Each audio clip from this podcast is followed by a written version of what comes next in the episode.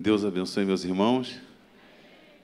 Nós ficamos ali, acho que quase dois anos, né? Pastor Denis Eliane, ele com. Eu ainda não adquiri esse tênis assim, verde. é? Mas, é, assim, chamativo para evangelizar é maravilhoso. Eu e o pastor assim, a gente afasta o pessoal, né? Parece dois velhos, né? Mas é muito bom estar com vocês. A gente ficou ali.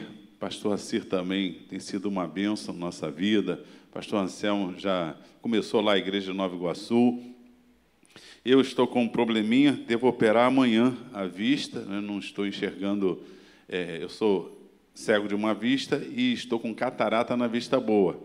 E aí amanhã eu devo fazer essa cirurgia se Jesus não me curar. Amém? Eu sou daqueles que creem que até os 49 do segundo tempo, Jesus cura. pastor Sérgio Fraga disse isso, que ele estava sem enxergar e tinha que fazer a cirurgia e tudo. Ele orou, quando acabou de orar, o óculos ficou embaçado, ele tirou o óculos, estava enxergando. Foi curado por Deus. Lá em Campo Grande, a Mariana, o médico, desenganou a vista dela e ela foi para casa, falou: Jesus, o senhor pode me curar? Mariane foi curada, está enxergando normalmente. Meus três filhos foram curados, meus irmãos. Foram curados. Deus, a mais velha teve leucemia, o, o do meio encaminhado para o fundão, Jesus curou. E a mais nova, com um ano, caroço na cabeça, o médico disse que quando fizesse um ano, se não sumisse, ela teria que fazer biópsia. Naquele dia, a minha sogra ouvindo a televisão, um pregador disse que Jesus Cristo é o mesmo ontem, hoje será eternamente. Se tem alguém enfermo na sua casa, coloque a mão que nós vamos orar e Jesus ainda a cura. Quando ele acabou de orar, não existia mais caroço. Então eu continuo crendo nesse Jesus maravilhoso. Não só dos milagres, mas o pastor Davi Silveira, acho que não. É Regina, é, eu estou meio cego, tá? O pastor Davi Silveira foi pregar lá na igreja de São João de Miriti, e era aniversário do pastor Geraldo, e fomos uma caravana de Campo Grande. E eu estava sentado no meio, e no meio daquele do culto, o, eu não sabia, mas aquela semana meu filho chegou para minha esposa e disse assim: Mãe, eu não acredito em Deus, eu não acredito em milagre. O meu pai prega isso tudo, conta experiência, mas eu não consigo acreditar. Já conversei com Deus, ele tinha uns 12 anos.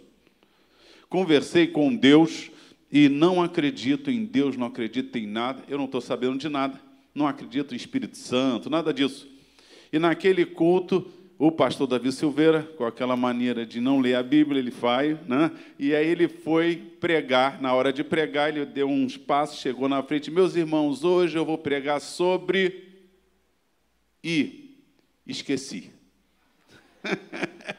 Esse esqueci, eu estava sentado no meio da igreja e uma voz falou no meu ouvido assim, Mateus capítulo 7, versículos 24 a 27.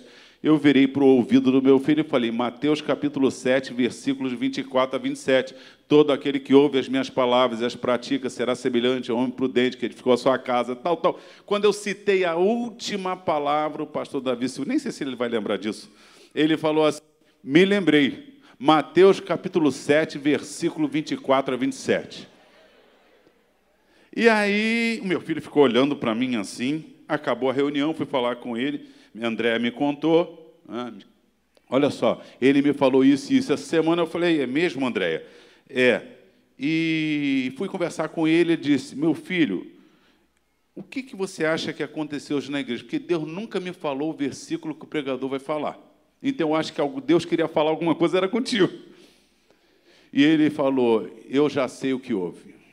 Eu já sei. Pastor Davi Silveira já tinha te contado. Como bom cético, não é verdade? E aí, meus irmãos, o meu filho, através dessa experiência e outras, que ele foi curado duas vezes, meningite, nessa fase, né, André? Nessa fase, meningite Campidor, Jacarepaguá, vai não vai ficar cego, aquela coisa toda. Nós entramos em oração. E ele acha até que a gente internou ele de maldade, porque ele não tinha nada. Sumiu a meningite. Então, meus irmãos, falar de milagre, como diz o Salmo 40, né, ali versículo 5, assim, são, tantas são as tuas maravilhas, tantas que não dá nem para contar. Eu gostaria de falar todas, mas não dá. Acontece que hoje eu decidi falar de um assunto que está em Tiago, capítulo 4, versículo 7. A palavra de Deus, ela é, ela é uma fonte inesgotável coisas são fáceis e algumas são difíceis. E um dos princípios que vocês, quem fez IBM sabe, quem vai fazer sabe, vai saber, né? É que texto ele tem que ser analisado à luz do seu contexto. Você tem que ter o contexto remoto, ou seja, procurar analisar a Bíblia. Então hoje eu vou fazer uma mensagem temática. Eu já preguei algumas vezes esse tema, mas não lembro se eu preguei já aqui. Quatro coisas que devemos fugir é o tema dessa mensagem que eu quero pregar hoje. Quatro coisas que a Bíblia manda a gente fugir. Então, hoje não vai, eu não vou contar muita história de milagre, poderia contar alguns milagres que eu tenho presenciado. Também não vou contar de conversões dramáticas, como a do meu filho, que se converteu porque teve o privilégio da tua filha. Cresceu vendo milagres, pregações, aprendendo a palavra. Eu não tive isso. 16 anos eu tive um encontro com Jesus e ele mudou a minha história. Meus filhos são privilegiados. Os teus filhos são os teus. O privilégio de crescer conhecendo quem Deus é e o que ele faz. Mas hoje eu quero falar sobre algo que é inerente a nós, todos que já encontramos com Jesus e para aqueles que nos visitam, se não tiveram uma experiência com Jesus, precisam ter essa experiência para poder é, realmente herdar o reino dos céus. Porque, meus irmãos, cá para nós, o máximo aí é 90, 100. É loucura você se agarrar a este mundo como se o fim fosse esse mundo porque tudo passa. A Bíblia diz que a nossa vida é como a erva e a sua glória é como a flor da erva que cedo passa. É rápido pastor Denis está fazendo 60. Eu tenho certeza que ele se lembra dele jogando bola com 15 anos, correndo para lá, correndo para cá, e, e, o pastor aqui, Cassiano, e ele conhecendo, e os pastores, está na memória dele. Ele, quando vai jogar futebol, eu tenho certeza que ele esquece que tem 60 anos e dá um pique. Ele só se lembra quando esfria o sangue e ele sabe que não tem mais os 15 anos.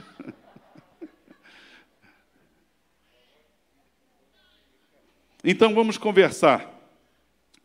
4,7 de Tiago diz assim: Sujeitai-vos, portanto, a Deus, resisti ao diabo, e ele fugirá de. De novo. Sujeitai-vos, pois, resisti ao, e ele fugirá de. Amém. Meus queridos, existe uma guerra espiritual. Uma guerra em que alguns versículos da Bíblia podem nos dar a interpretação que nós não precisamos nos preocupar com nada. Por exemplo, Romanos 8,37. Em todas essas coisas somos mais que vencedores. Olha só, mais que vencedor, ninguém me segura. Ou Marcos 16, 15, ide, pregai o evangelho, quem for salvo e em meu nome expulsarão demônios. Olha só, os demônios têm que se nos submeter, isso me dá um, um sentimento de super-homem. Ou Hebreus 2,14, quando diz lá que na morte Cristo aniquilou aquele que tinha o império da morte, a saber, o diabo. Olha só, eu sou de Jesus e o diabo foi destronado, aniquilado, destituído, ou seja, perdeu a sua força contra nós. Ou 1 de João 3,8: Para isso se manifestou o Filho de Deus, para desfazer as obras do. Lendo esses versículos, me dá uma impressão que ninguém me segura. Ninguém me segura. Tiago 4,7 nos dá uma gradação. O inimigo vai fugir de nós. Não tem jeito, ele tem que fugir. Só tem uma questão: antes dele fugir, nós temos que nos sujeitar a Deus. E é aí que é o nosso drama. Apesar de Cristo ter conquistado isso tudo para nós, a Bíblia nos dá alguns alertas importantes. Por exemplo, Efésios 4, 27. Não deis lugar ao diabo. Mas ele já não foi destronado, aniquilado, não foi.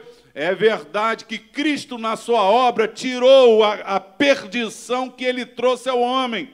Mas também é verdade que nós não podemos bobear com ele.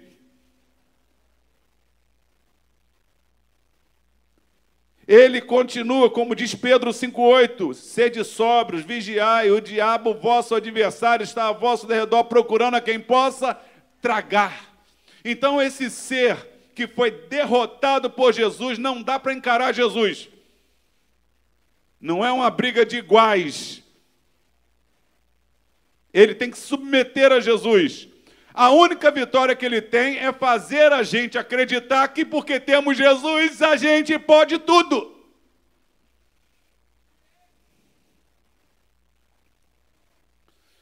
Efésios 6,10 diz que nós devemos fortalecer no Senhor e na força do seu poder para que possamos escapar o que das ciladas dele, do inimigo. Então repare que o diabo foge de nós. Mas eu vou citar aqui quatro coisas que devemos fugir para que ele fuja de nós.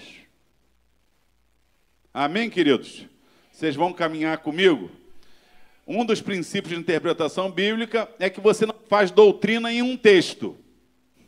Então nós vamos perceber que eu vou passear em alguns textos aqui.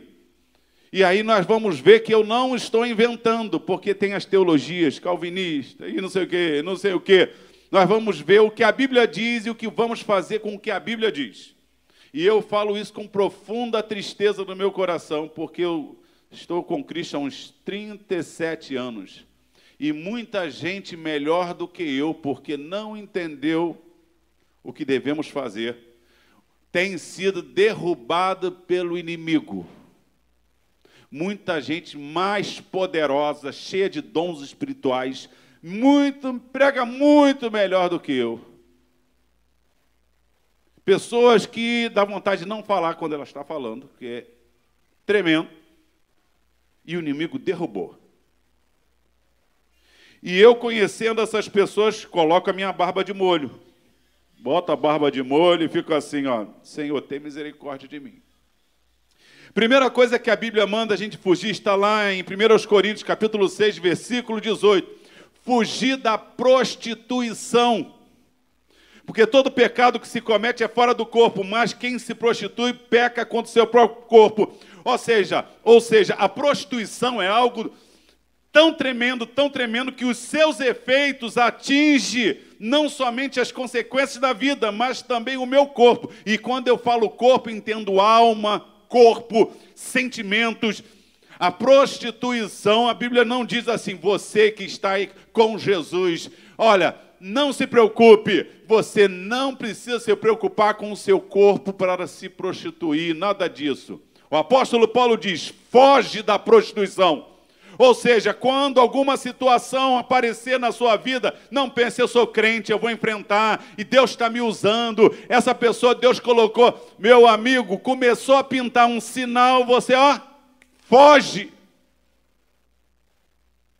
Foge da prostituição. E muita gente boa, por não entender esse princípio, eu sou de Jesus, eu sou batizado no Espírito Santo, eu canto na igreja, eu prego na igreja, Daqui a pouco não percebe que o inimigo lançou a cilada, está como leão bramando, está é, dando lugar para o diabo. E aí, quando percebe, às vezes perde a sua comunhão com Deus, perde a sua família. E quando não muito, perde a sua vida.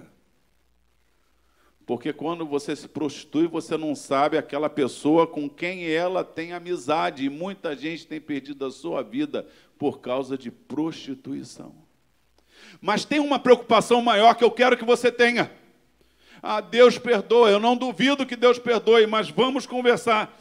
Em 1 Coríntios, capítulo 5, versículo 11, ela dá um alerta que você não deve nem comer com quem se prostitui. E não digo isso, versículo 10, com os prostitutos desse mundo, mas com aquele que, se dizendo ser irmão, foi envolvido com prostituição, com tal nem coma. Olha que drama que o apóstolo Paulo está fazendo. Ele está dizendo assim: olha, vai te contaminar. 1 Coríntios 6, 9, diz assim: Não sabeis que os injustos não herdarão o reino de Deus? E aí ele começa a listar os impuros, os prostitutos.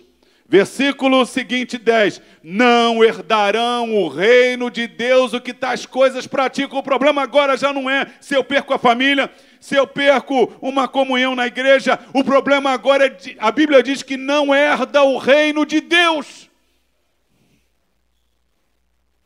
E você pode estar pensando que eu estou fazendo é doutrina em cima de um versículo, não é verdade. Gálatas capítulo 5, versículo 16 diz assim: Andai em espírito e não cumprireis as concupiscências da carne, porque a carne milita contra o espírito, o espírito contra a carne, e esse se opõe.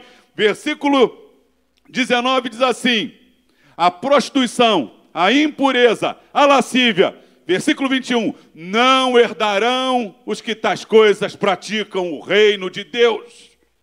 Já tenho dois textos. Efésios capítulo 5, versículo 5 diz que os impuros que se prostituem não têm herança no reino de Cristo.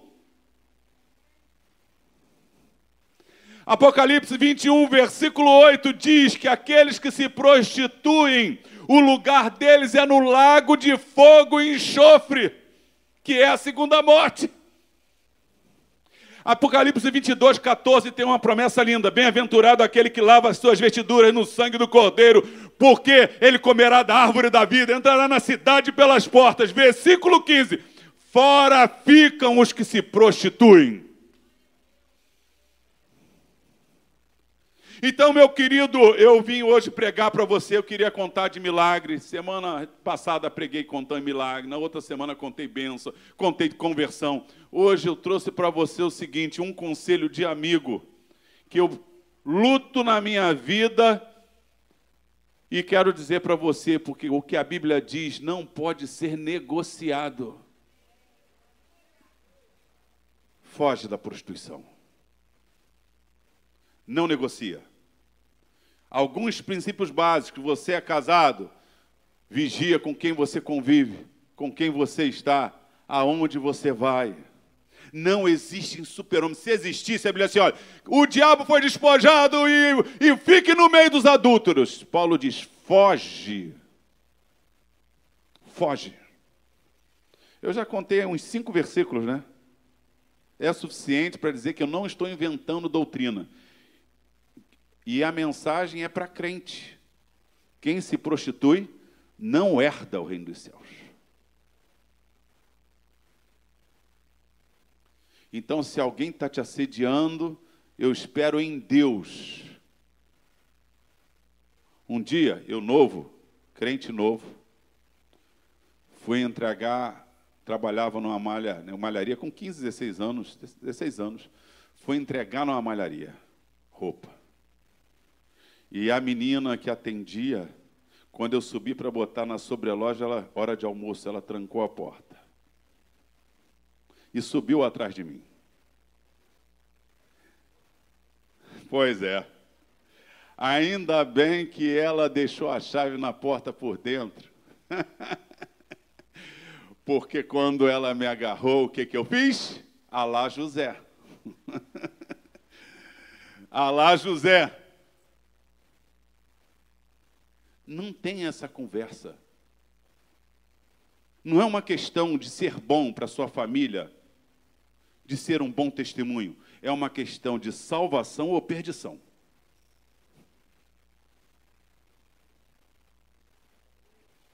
Segunda coisa que a Bíblia diz que devemos fugir está em 1 Coríntios, capítulo 10, versículo 14. Paulo diz assim: fugir da idolatria. fugir da idolatria. Idolatria, meus irmãos, não é só aquela pessoa que se prostra diante de uma imagem. Por exemplo, Isaías 42, versículo 8, Jeová diz assim: Eu sou o Senhor. E fora de mim não há Deus. Eis que não dou a minha glória a ninguém, e nem o meu louvor às imagens de escultura. O Criador do universo não aceita que você coloque alguma coisa no lugar dele. E a coisa é tão séria que em Mateus 10, versículo 37, Jesus diz assim: Quem ama pai ou mãe, filho ou filha mais do que a mim, não é digno de mim. Lucas 14, quando ele fala sobre a missão, ser, ser discípulo dele, ele diz assim: que não há ninguém que tenha, que possa ser seu discípulo sem deixar pai, mãe e a sua própria vida. E ele manda fazer um cálculo. Ele diz assim: olha só, antes então faça um cálculo. Veja a torre, se você vai conseguir acabar. Então você quer ser discípulo de Jesus, faz o cálculo. Eu me lembro como se fosse hoje o dia que eu entreguei a vida para Jesus. Eu sentado, os jovens cantando um hino, mãos ensanguentadas de Jesus, mão que vem, foi ferida na, na cruz, vem tocar em mim. E eu vi as mãos deles como fo fogo saindo das suas mãos, e aquilo e eu, e eu aquilo me impactando de tal forma, eu comecei a pensar, mas e aí, as, as mulheres, e aí, eu, se eu for crente, eu vou ter que abandonar isso, mas e aí, aí, aí, aí eu fiz uma oração. Senhor, se o Senhor me der paz ao coração, vou te servir todos os dias da minha vida. Fui à frente e se cumpriu João 14, 27. Deixo-os a a minha paz vos dou. Não vou lá dou como o mundo a dá. Deus não aceita segundo lugar. Não é só para a imagem, não para ninguém, nem para o cantor, nem para o pastor que você ama, nem para o melhor pregador, aquele que te ganhou para Jesus. Se ele abandonar Jesus, você não vai abandonar. Porque se você abandonar é porque Jesus não tem o primeiro lugar na sua vida. Quando jovem, a gente amava o Jimmy Swaggart. Tocava as mensagens dele o tempo todo, até que aconteceu o problema dele lá. Todos os antigos conhecem a história. E aí a, Jornal Nacional, aquela, aquela vergonha toda, e eu vi muitos jovens da igreja. É... Se Jimmy Swaggart, aquela potência caiu, quem sou eu? A questão não é o que a potência que você é na mão de Deus, é o quanto você foge do pecado. Foge da idolatria. Está também em, em 1 Coríntios 5,11. Se alguém está com você na igreja e é idólatra, não come com ele. Está também em 1 Coríntios, capítulo 6, versículo 9. Os idólatras não herdarão o reino de Deus. Está também em Gálatas, capítulo 5, versículo 19. Idolatria não herda o reino dos, seus, dos céus. Está em Efésios, capítulo 5, versículo 5. Idólatra que não tem herança. Está também em Apocalipse 21, lá versículo 8, ficarão de fora os idólatras. E a coisa é tão séria que o último livro de João, ah, oh, aliás, a carta de João, 1 de João, capítulo 5, o último versículo diz assim: Filhinhos, guardai-vos dos ídolos. Não coloque nada nem ninguém acima de Jesus e da palavra de Deus. Você pode amar algum reformador, você pode amar algum pastor, mas se a Bíblia diz que não herda o reino dos céus, não há pregador que vá me convencer do contrário. Ele pode fazer o malabarismo bíblico que ele quiser. Porque esses textos são claros para a minha vida. Foge da idolatria. Não deixe nada nem ninguém no lugar de Deus. Deus não aceita o segundo lugar para ninguém. Houve um que era muito mais bonito do que nós, que um dia disse: Serei semelhante ao Altíssimo, as estrelas me colocarei, jogado estás por terra. Deus não dá a sua glória para ninguém. E aí tem pregador antigo, década de 80, década de 90, que a gente ficava maravilhado, que pregava nos nossos congressos, que ontem, hoje fala um monte de bobagem, tá um monte de crente dizendo assim, é, ele está errado aí, mas olha que homem de Deus. Não existe um homem de Deus que pregue a palavra de Deus errado e possa ser homem de Deus. Pouco importa se paralítico andou com ele.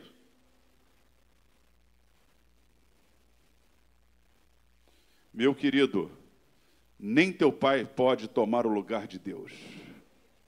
A minha mãe, que deve ter sido a pessoa né, que mais me amou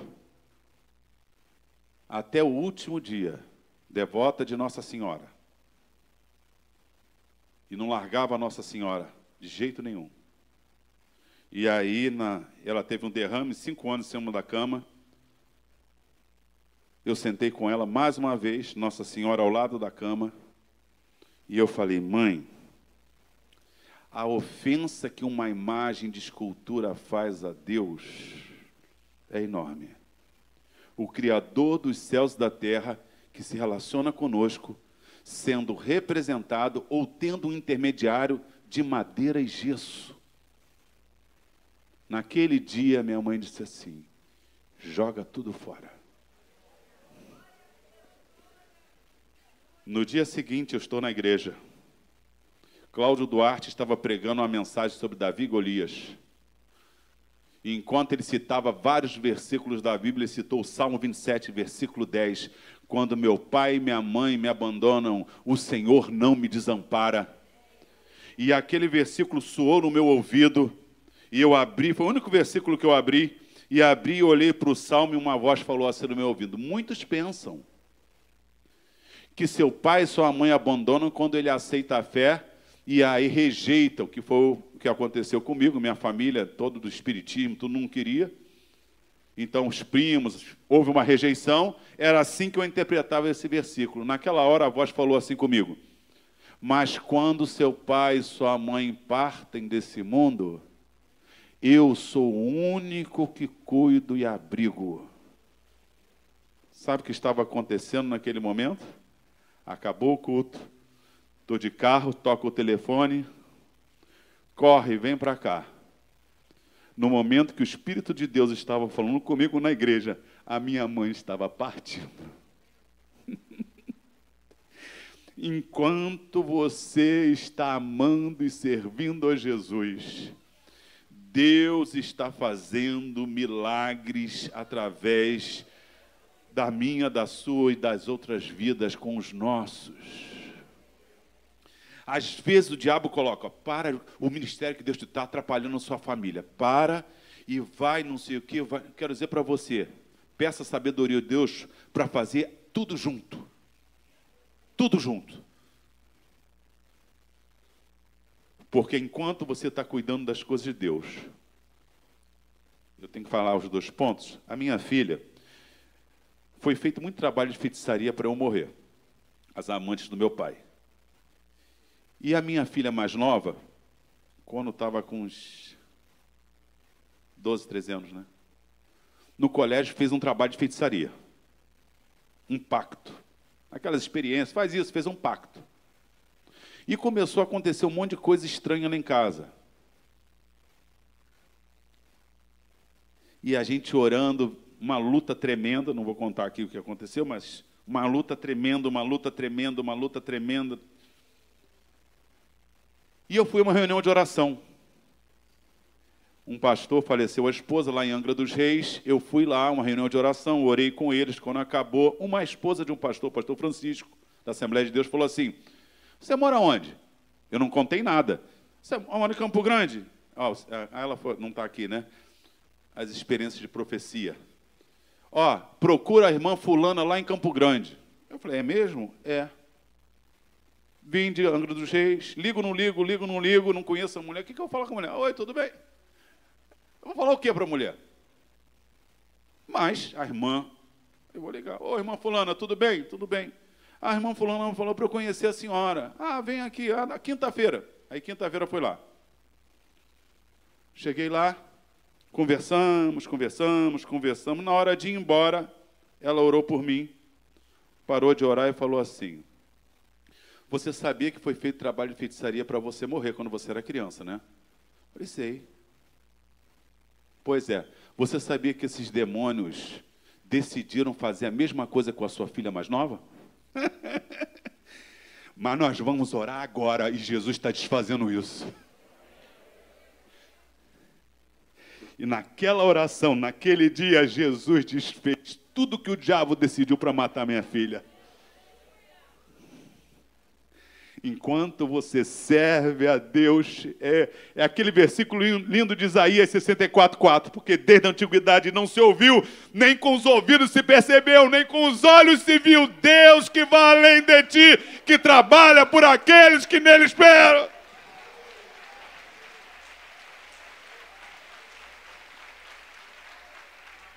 Foge da idolatria, não bota ninguém no lugar de nem a mim mesmo, nem você mesmo. Quando você tiver que escolher entre os prazeres desse mundo, entre a tua vontade, coloque Jesus em primeiro lugar. Diga não para os seus prazeres.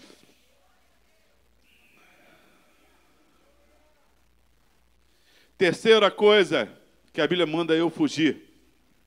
1 Timóteo, capítulo 6, versículo 10 diz assim: Porque o amor do dinheiro é a raiz de todos os males. E nessa cobiça, alguns têm se desviado da fé. Versículo 11: Homem de Deus, foge dessas coisas. Foge do amor ao dinheiro. Em outras palavras, foge da avareza.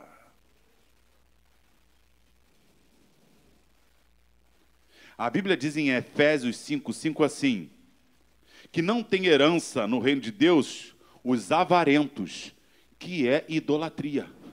A Bíblia trata a avareza como uma idolatria.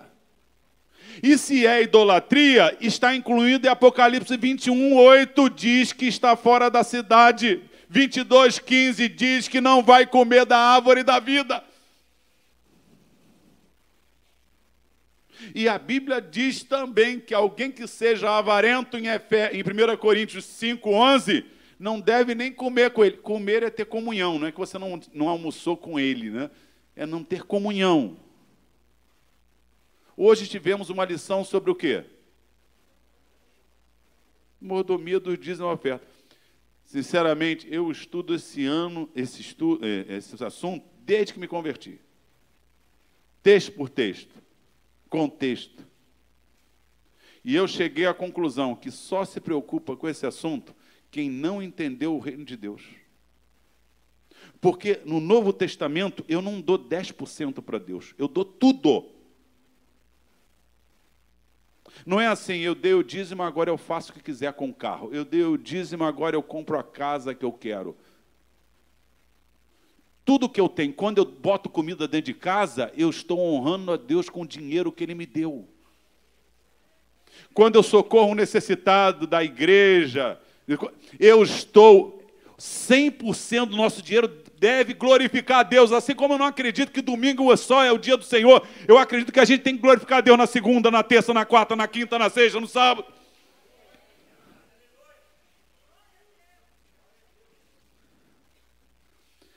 A avareza, meus irmãos, amor o dinheiro. Jesus fala um texto interessante. Mateus capítulo 6, versículo 19. Não ajunteis tesouro onde? Onde a traça, a ferrugem, não é isso?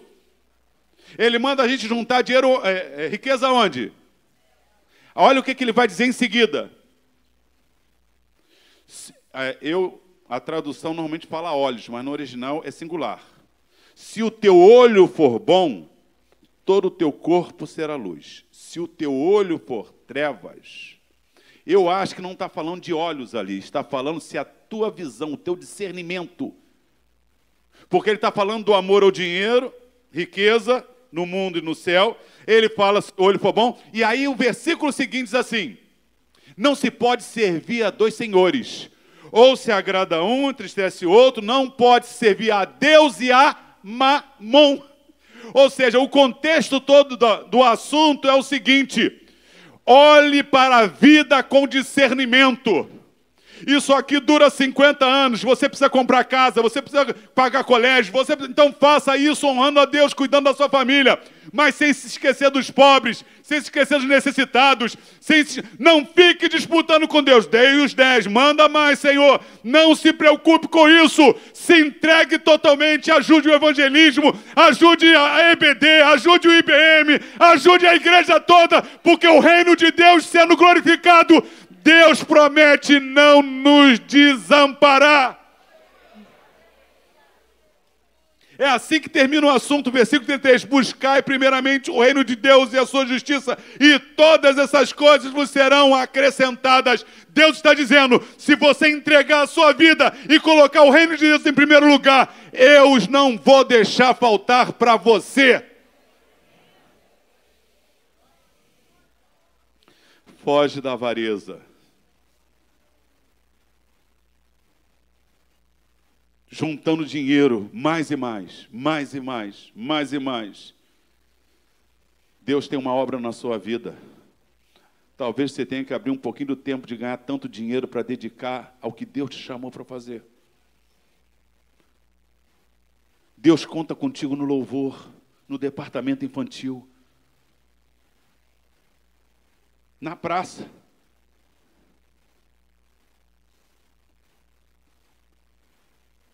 Nós precisamos saber que Deus não, não dá o segundo lugar. Alguém aqui gosta de resto? Alguém aqui gosta de resto? Pois é, o autor da vida que nos deu a vida, que tem suprido a nossa necessidade, que nos tem dado casa e carro, ele não fica contente que quando a gente diz para ele assim: vou cuidar da minha vida, depois, na minha velhice, se der tempo, eu, eu te sirvo.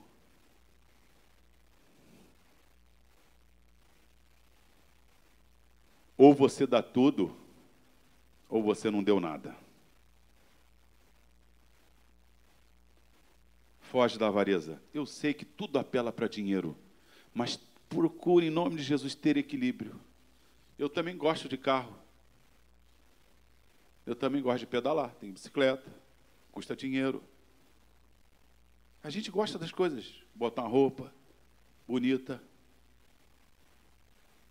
Mas mas a gente às vezes está colocando coisas muito acima. O salmista no Salmo 131 diz assim: Senhor, não é soberbo o meu coração, nem altivo o meu olhar. Não ando à procura de coisas maravilhosas demais para mim. Pelo contrário, fiz calar e sossegar a minha alma.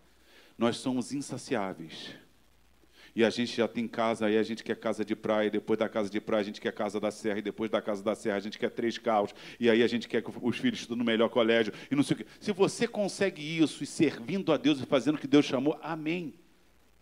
Mas se você tiver que abrir mão de alguma coisa que não seja de Deus,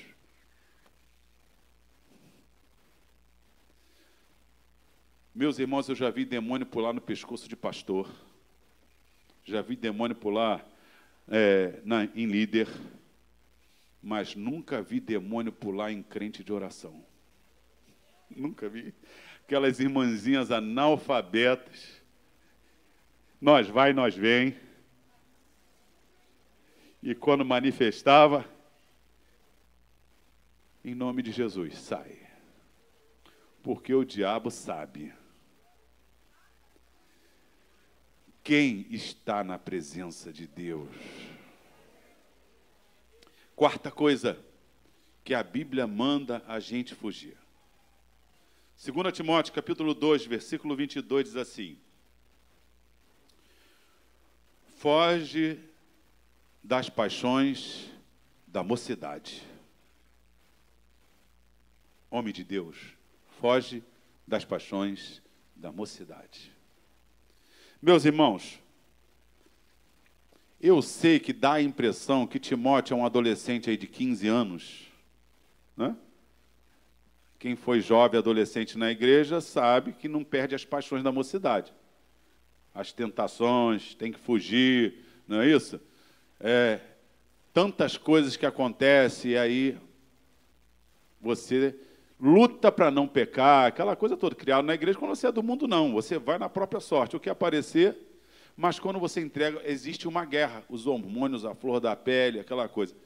Só que eu vou contar uma coisa para vocês. Não é o que está acontecendo aqui. Em Atos 16 diz que Timóteo seguiu a Paulo e ele já era crente e dava bom testemunho. Então ele já tinha que ter uma certa maturidade, talvez uns 20 anos, 18 anos, não sei. Ali é mais ou menos na época do Concílio de Jerusalém, por volta do ano 48, vamos dizer assim, 48, 50. Paulo está escrevendo 2 Timóteo por volta entre 64 e 68, porque é a sua última carta. É ali que ele diz: Combati o bom combate, acabei a carreira, guardei a fé. Paulo não está aconselhando um jovenzinho de 20 anos, mas um homem que já segue a ele 20 anos, que já conhece Jesus há mais tempo e já dava bom testemunho. Ele está aconselhando alguém maduro, com experiência com Deus. E eu estou abismado como hoje, crentes maduros, com 50 anos de idade, servir Jesus, pastor, presbítero, diácono, líder, não sei o quê larga para arrumar uma menina de 20 anos. É disso que ele está falando. Você, quando é novo, não tem cabeça, não conhece a palavra e cheio de dúvida, aí você é levado pelas suas paixões, pelos seus hormônios, dá burro na água, depois paga um preço tremendo. Mas você, crente em Jesus, vinte e poucos anos, Deus ainda está falando: foge das paixões da mocidade, do ímpeto do prazer.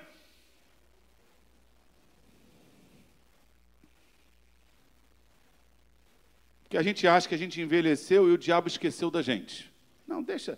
Isso aí é crente antigo. Ih, milagre, quantos milagres ele já viu? Não, não, não. Sujeitai-vos, pois, a resistir ao. E ele. O diabo só foge da gente quando a gente foge da prostituição, da idolatria, da avareza e das paixões da mocidade. Nós precisamos dessa consciência. E é incrível a gente ter que pregar isso, porque tem tanta pregação, você está em Jesus. Você é mais que vencedor. A graça de Deus está com você. E aí, tem um pregador famoso, antigo, todo mundo conhece, mas não vou falar o nome dele. Ele falando sobre isso, não, eu larguei a mulher, tal, não estou com outra, não sei o quê, mas a graça de Deus está comigo. Deus sabe que eu tenho o direito de ser feliz. E essa conversa entrou no nosso meio que ninguém quer pagar o preço. É a famosa hipérbole, né? Ninguém não, não é mesmo? Mas é, é exatamente isso aí, todos, ninguém te quer. É, é um exagero que a gente fala na hora da. Vigia. Nós temos que pregar, eu tenho que falar para o pastor Denis, pastor Denis, vigia. Pastor Denis tem que falar para mim, ó, vigia. Pastor, se vigia. Regina, vigia. Tem um versículo, aliás, dois versículos que me deixam. Um é Lucas 21, 36. Vigiai orando em todo o tempo, para que possais escapar de todas essas coisas. Se não vigia e ora, o que, que vai acontecer? A outra é quando Jesus vai morrer, Getsemane, e aí Pedro, aquele jeitão, né? Senhor, ainda que os outros te deixem, eu não. Jesus disse para Pedro: Pedro, Pedro, o espírito está pronto, mas a carne é fraca.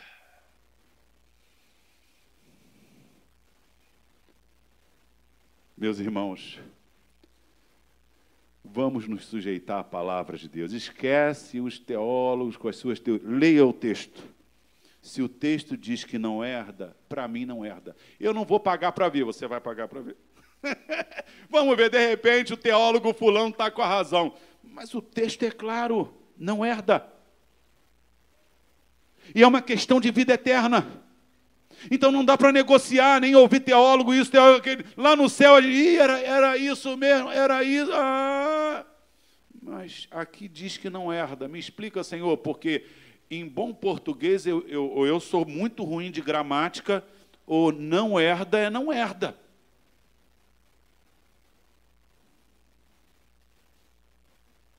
Eu já vi muita gente boa por causa dessas teologias. Eu sou um eleito. E acertando errando, Deus já me, já me destinou antes da fundação do mundo. Não paga para ver. Não paga para ver. Eu vou deixar um texto e dizer, além de fugir, o que eu creio que temos que fazer. Em Efésios capítulo 6, versículo 10 diz: Fortaleceis no Senhor na força do seu poder, para que possais escapar das astutas ciladas do Tomai, pois, toda a armadura de Deus. Além de fugir, não basta fugir, vai fugir a vida inteira. Você tem que tomar também posse daquilo que Jesus fez por você. Porque se você só fugir na sua carne, você não vai conseguir. É fugindo e se enchendo. É fugindo e buscando a Deus. É fugindo e se revestindo da presença de Deus. É fugindo e lendo a palavra.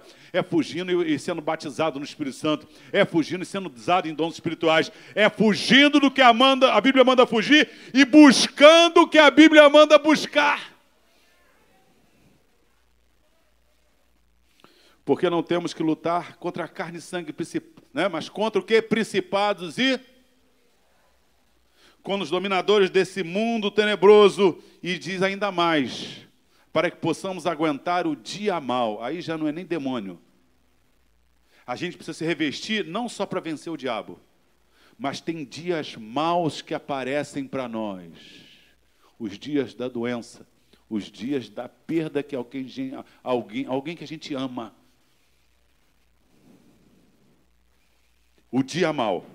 Paulo diz: toma toda a armadura de Deus, veste o capacete da salvação, ou seja, encha a sua mente daquilo que vem de Deus.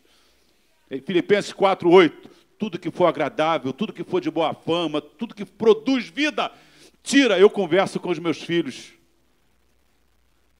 Vocês ficam vendo esses programas, eu vejo televisão também. Ontem eu estava em casa, vi um filme com a Andréia mas vocês ficam rindo e vendo esses programas que debocham de Deus o tempo todo.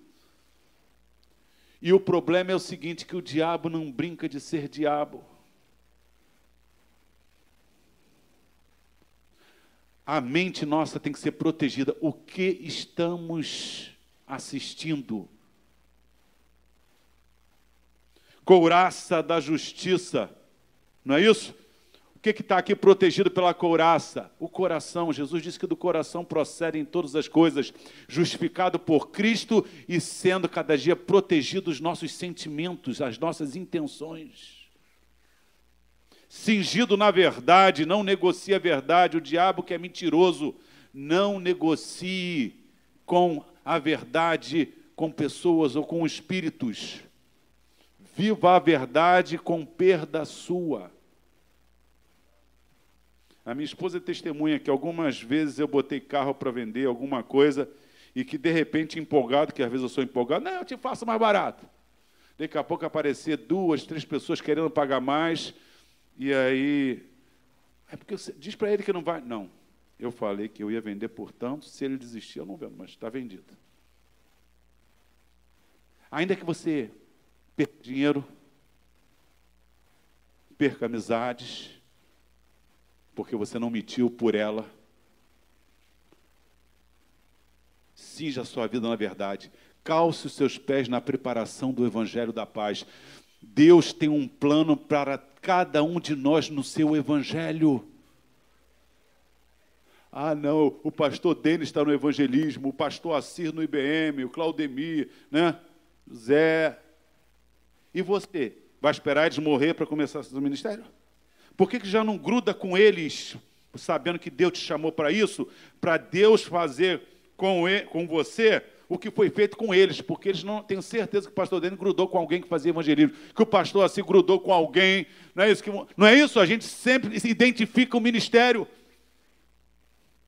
Não deveria ser um drama arrumar pessoas para trabalhar com as crianças. Não deveria ser um drama evangelizar. Visite em hospital. Calce os seus pés no Evangelho. Faça algo para Jesus.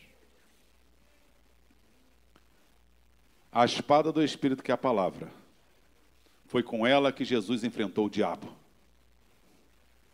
E o escudo da fé, que apaga os dardos inflamados do maligno, ele vai dizer: Você não é ninguém. Aí sim você vai dizer: Em Cristo sou mais que vencedor.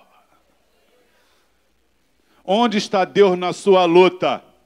Aí você, de novo, palavra: Estou contigo todos os dias até a consumação dos séculos.